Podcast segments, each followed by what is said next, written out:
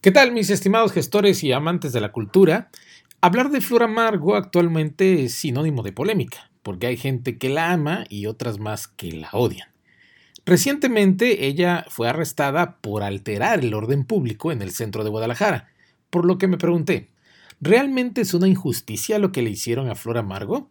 En sentido estricto, la policía cumplió la ley, ya que en Guadalajara existe un reglamento para el funcionamiento de giros comerciales, industriales y de prestación de servicios en el municipio.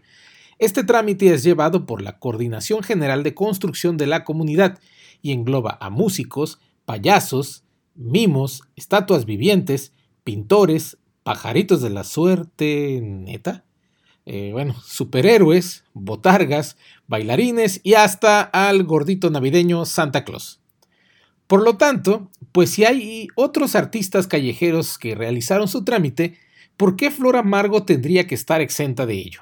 Recordemos que en octubre del 2019 Flor Amargo fingió ser detenida en el metro para promocionar su concierto del metro al Metropolitan.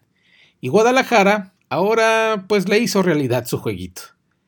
Al final, después del drama mediático que se pudo ver en redes, en donde los haters lo agradecían y los fans exigían justicia, el alcalde de Guadalajara se reunió con la cantante, se disculpó e incluso propusieron declarar el Día del Artista Urbano, generar un padrón de artistas, así como trabajar en la sensibilización y capacitación de los inspectores para garantizar el respeto a las expresiones culturales.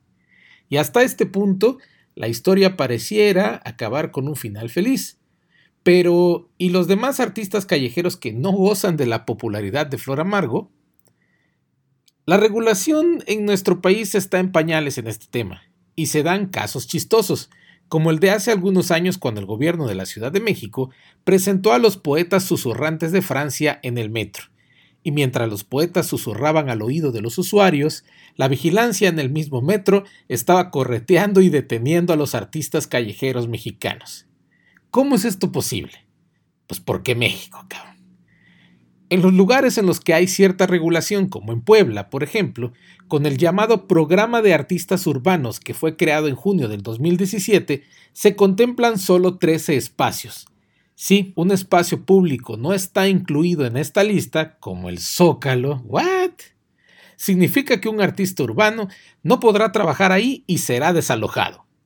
Lo que derivó en abril de 2018 más de 20 artistas de la calle fueran arrestados bajo el cargo de condicionamiento de la vía pública, que se refería a cobrar dinero a los transeúntes. Por ejemplo, a un malabarista le impusieron una multa de 8 mil pesos, que al no poder pagar, tuvo que cubrir con la permanencia en los separos durante 36 horas.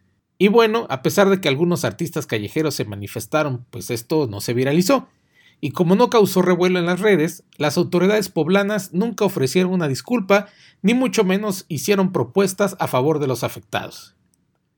El tema da para mucho y creo que nos corresponde como gestores culturales y amantes de la cultura incidir en las políticas públicas para que los artistas callejeros puedan seguir brindando su arte en las calles, unas calles llenas de cosas malas que merecen ser erradicadas.